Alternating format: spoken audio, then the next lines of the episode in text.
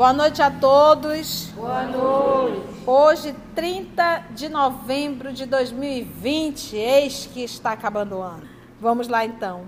Estamos nós reunidos mais uma vez para estudarmos a obra O Livro dos Médios. E nós estamos na segunda parte, capítulo 5, Manifestações Físicas Espontâneas. Hoje é o item 88. Pedimos ao nosso Senhor Jesus a permissão para iniciarmos mais um estudo e a inspiração da espiritualidade maior para conduzir o nosso trabalho. E que nós possamos fazermos verdadeiramente um esforço para assimilar e internalizar as lições dessa noite. Muito obrigada, Senhor da vida, e te pedimos a permissão para iniciar esse trabalho. 88. As manifestações dessa espécie não são raras nem novas, sendo poucas as crônicas locais que não contemplam alguma história de tal natureza. Não há dúvida de que o medo tem exagerado muitos fatos que, passando de boca em boca, assumiram proporções altamente ridículas. Com o auxílio da superstição, as casas onde eles ocorrem, né, os efeitos, os fenômenos materiais, físicos, foram consideradas como assombradas pelo diabo, resultando daí todos os contos maravilhosos ou terríveis de fantasmas. Por outro lado, a velhacaria não deixou escapar tão bela ocasião para explorar a credulidade e quase sempre em proveito pessoal. Aliás, é facilmente compreensível a impressão que tais fatos, mesmo dentro dos limites da realidade, podem produzir em caracteres fracos e predispostos pela educação a alimentar ideias supersticiosas. O meio mais seguro de remediar os inconvenientes que possam gerar, já que não se pode impedir a sua ocorrência, consiste em tornar conhecida a verdade os fatos mais simples se convertem em coisas assustadoras quando ignoramos suas causas. A partir do momento em que todos estiverem familiarizados com os espíritos, e quando as pessoas a quem ele se manifesta deixarem de acreditar que estão às voltas com uma legião de demônios, ninguém mais terá medo deles. A revista espírita contempla a narração de muitos fatos autênticos deste gênero, entre outros a história do espírito batedor de Bexaber, lembra? Nós estudamos isso, está no nosso canal da Revista Espírita, cujas diabruras duraram mais de oito anos. Esse é o número de maio, junho e julho de 1858. Não está no nosso canal 1858. Nós fizemos essa obra mas infelizmente na época nós não gravamos. E quando começamos a gravar, a gravação não ficou legal. Então no nosso canal só está de 1859. Vamos ficar em débito com a 1859. De Beaufort, agosto de 1858. A do Padeiro das Grandes Ventes, perto de Dieppe, março de 1860. A da Rua de Noyes, em Paris, agosto de 1860 a do espírito de a do espírito de Tel, a do espírito de Castel Naudari, sob o título de História de um Danado, fevereiro de 1860, e a do, de São, a do fabricante de São Petersburgo, em abril de 1860, e muitas outras. Quando nós fizemos um estudo dessa, a primeira vez dessa obra, o Livro dos Médios, a primeira não, uma das vezes da Livro dos Médios, nós fomos pesquisando todos, eu realmente não recordo, nós iríamos abrir um leque muito grande. Mas grifa aí na sua casa, se você não tem todas essas revistas espíritas, vai no poderoso Google, digita, que aí você vai poder ler E eu bem me recordo que eram histórias até algumas vezes para você rir. E é mais interessante quando traziam essas histórias para Allan Kardec, Allan Kardec, sabendo que não se tratava de um demônio, mas de uma pessoa, de um espírito aprisionado a um ambiente, ele quase sempre evocava esse espírito. E são histórias assim maravilhosas, até mesmo de da gente se emocionar. Então, aqui nesse parágrafo, ele vai falar, ele diz assim: esse é o nosso propósito. Se a gente esclarece, se a gente ensina, se a gente dá nome, sai do sobrenatural, sai do medo. Então, e quem vai contar uma história sempre aumenta um conto, né? Faz um, né? um estardalhaço todo. E eu acho até interessante quando eu vejo espírito, perdão, espírita com medo de espírito.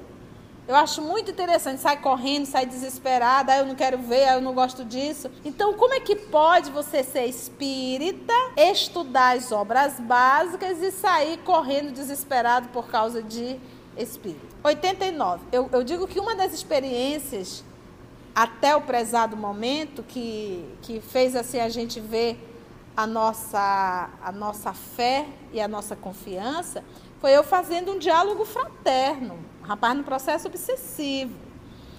E ali eu conversando com ele, de repente o espírito olha através dele e diz assim: não é o fulano que está aqui, é o Beltrano. E só eu e o cidadão fazendo um diálogo fraterno. E aí, o que, que, você ia fazer? Sai correndo? Né? Não pode? Por que, que, você, por que, que não orienta a fazer um diálogo nesse momento? Porque eu tenho um médio em processo obsessivo a gente faz um diálogo em uma reunião mediúnica, subentende que eu tenho um médio disciplinado. Ele não vai levantar, não vai dar um soco, não vai dar um murro, não vai arrebentar nada.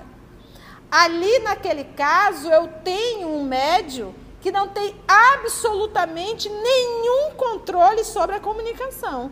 Ele poderia voar em mim, dar um tapa, chutar, arrebentar a cadeira, ele poderia fazer tudo. Ali naquele momento, a orientação é chame auxílio a algum trabalhador, é essa realmente, e eleva o teu pensamento. E foi tão interessante que teve uma hora que ele disse: A minha vontade é te matar. Eu só não faço isso porque uma força me segura. Ele mesmo disse. Então a gente percebe o que? A assistência espiritual. Naquele momento, naquele ambiente. Por isso que a gente tem que se preparar para todos os trabalhos que nós vamos realizar. Não é brinquedo, a gente não pode brincar. Quando a gente vai fazer um trabalho, não é brinquedo. O que, que, eu digo quando não é brinquedo? Porque às vezes a gente brinca de ser espírita, a gente brinca de ser dialogador, a gente brinca de fazer passe. O que, que é brincar? É não levar a sério. O que, que é não levar a sério, Conceição? É não praticar o que a gente aprende. E eu já vi espírito na, na agonia se batendo, uma pessoa vem e tenta segurar, fulana, sou eu. E o Espírito dá uma olhada para eles: você é uma vadia. Eu vi. Você é uma vadia. Bem, como eu não conheço a intimidade da vida da pessoa, né? A gente só orou. É, não espalha isso, né? Mas é para nós percebermos que quando a gente se avora a fazer esse trabalho, a gente tem que fazer um esforço enorme para nos tornarmos pessoas melhores. Porque esses irmãos, eles vêm realmente dizem, como é que tu quer falar disso? Tu não tem nem moral. Tu é uma vadia. Tu é um, um, um sexólatra. Tu és um materialista. E vai xingando a gente. E o papai do céu deixa, que é pra gente aprender. É, essa, essa é a posição. É entrar em oração. Mas essa é, você não pode. É, não puxa. Não, você não pode porque você não tem um médium ali em equilíbrio suficiente para conter. Sim, não, mas é, é aquilo. Você é médica? É. Você está numa festa, alguém passou mal, vão chamar quem?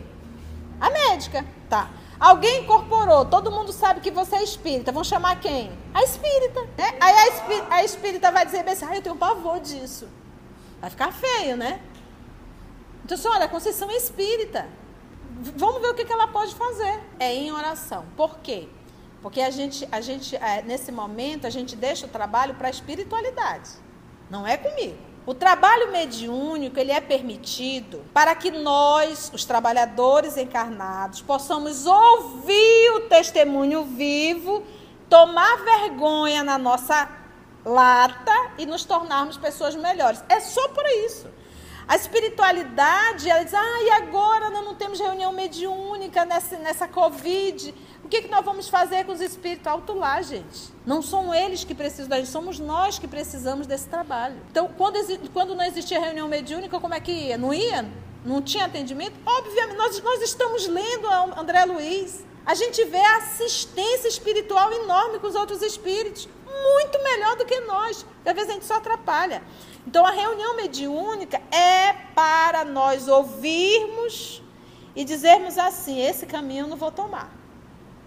Olha aí aonde foi parar. É só para isso.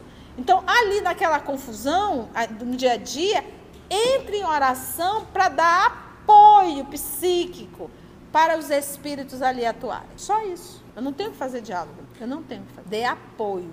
Pronto. E é oração verdadeira. Olha, a, a, a minha mãe, tadinha, a minha mãe é uma figura. É, a minha tia foi reclamar que o marido ficava muito violento quando chegava, bêbado, consciência alterada, os espíritos, imagina, fazem festa. E a mamãe disse: Minha filha, quando ele chegar assim, reze um Pai Nosso. Mamãe muito católica, fica ali em silêncio rezando um Pai Nosso para ele, porque ela disse que o marido mudava muito. E eu deixei aquilo quieto, né? Meter. Eu sou da época que a mamãe estava falando, se a gente falasse alguma coisa, era um tabefe no pé do ouvido. Eu aprendi isso até hoje. Então, mamãe fala, calada eu fico. Não vou, vou já mesmo dizer, não, mãe, não faz isso não. Deixa ela. Titia fez. Titio chegou e quando ele começou, ele até desencarnou. Aí ela começou a orar. A titia me contando, contando para a mamãe, eu só de butuca ouvindo, né? Nazaré Pois ele virou assim para mim e disse: Agora tu vai rezar, é? Ela estava rezando mentalmente. Agora tu vai rezar, é? Será que ele estava incorporado? Alcoolizada, né? Vai, começa para te ver só. Ela parou com medo. Ela disse: Ah, não, imagina, né? Deixar o Pai Nosso para lá. Nazaré me deu. Ele virou assim, olhou para mim, não era ele. Agora tu vai rezar, é? Começa. Quando o Espírito quer fazer uma bagunça na nossa vida, eles não falam nada, eles só nos seguem. Segue. Vai só filmando. Vai só filmar. Aí a criatura tá lá, oh Jesus, Jampare, fulano, ainda põe aquela voz melosa, né? E tá, tá, tá. Ele diz, nossa, parece um espírito tão evoluído, deixa eu ver o dia a dia dessa criatura e segue. Passa às vezes uma semana colado. Vou já tirar, porque uma das coisas que mais irrita um humano, nós, é a hipocrisia. Espírito não é diferente, entendeu? Que hipócrita. A gente não fica bravo. Olha fulano, é religioso, fazer uma coisa dessa, a gente fica, né? Então a pessoa tá ali toda manhosa, cheia de nhenhenhê, e no dia a dia é um cão chupando manga azeda no sol quente de meio-dia daqui de Manaus. É. Vamos só para o 89 para a gente finalizar por causa do nosso tempo. Tais fatos assumem muitas vezes o caráter de verdadeiras epidemias. Conhecemos seis irmãs. Essa aqui é ótimo, gente. Olha que, que fascinação isso aqui. Conhecemos seis irmãs que moravam juntas e que todas as manhãs, durante vários anos, encontravam suas roupas espalhadas pela casa, inclusive no teto, rasgadas e cortadas em pedaços, por mais que tomassem a precaução de guardá-las à chave Olha, eu vou te contar. Imagina o espírito entrando no teu guarda-roupa, tirando tudo, ainda mais a minha, que é tudo dobradinho, arrumadinho, separado por cor. A criatura ainda vai lá, tira, joga e ainda rasga. Aquelas roupas que a gente tem, ah, aquele vestido. Gente, seis irmãs, olha só. Isso aqui é efeitos físicos. Por mais que tomasse, ele, elas guardavam a chave. Porque a gente sabe que a matéria não exerce absolutamente nenhum tipo de empecilho para os espíritos. Fechou a porta para o espírito não entrar, ele vai entrar. Muitas pessoas já deitadas e preparando-se para dormir, embora completamente acordadas, têm visto os cortinados da cama se agitarem, as cobertas e os travesseiros serem arrancadas com violência e até mesmo atirados fora do leito. Esses fatos são mais frequentes do que se pensa pois suas vítimas raramente se atrevem a falar do assunto, pelo temor do ridículo. Tomamos conhecimento de que, por causa desses fenômenos, alguns indivíduos foram submetidos ao tratamento a que estão sujeitos os alienados, o que os deixou realmente loucos. Porque a criatura é tratada como louca acaba ficando, né? Visto não se tratar de alucinação como pensavam. A medicina é incapaz de compreender estas coisas, porque só admite, entre as causas que as determinam, o elemento material, o que explica a razão dos erros tão frequentes e funestos que comete. Um dia a história descreverá alguns tratamentos que eram ministrados no século XIX, como se narram hoje certos processos de cura em voga da Idade Média. E realmente, tanto é que hoje já nem existe mais os os manicômios. Admitimos perfeitamente que alguns casos são obra da malícia ou da malvadez. Porém, depois de tudo averiguado, se ficar provado que não resultam da ação do homem, forçoso é admitir que são obra do diabo, como dirão alguns, ou dos espíritos, como dizemos nós. Mas de que espíritos? E aí finaliza, né? O item 89. Meus amigos, é isso que nós temos que entender, sabe? O estudo, ele nos esclarece. E as pessoas dizem, ai, que terrível, os efeitos físicos. Gente, os efeitos físicos é o mais fácil de se resolver. Por quê? Porque fica claro a ação dos espíritos. Qual o mais difícil de se resolver, tia? Fascinação. Porque eles acabam agindo de uma forma tão sutil que tu olha para a pessoa e tu diz: Tu não estás bem, tu estás fascinado. E a pessoa olha para ti e diz: Tu estás é com inveja. E eles acabam destruindo essa pessoa. Então, assim nós finalizamos mais um estudo da obra O Livro dos Médios. Agradecemos sempre a Deus, nosso Pai, a Jesus, o nosso Mestre, e aos nossos amigos espirituais que mais uma vez nos assistiram nesse trabalho. Muito obrigada, Senhor.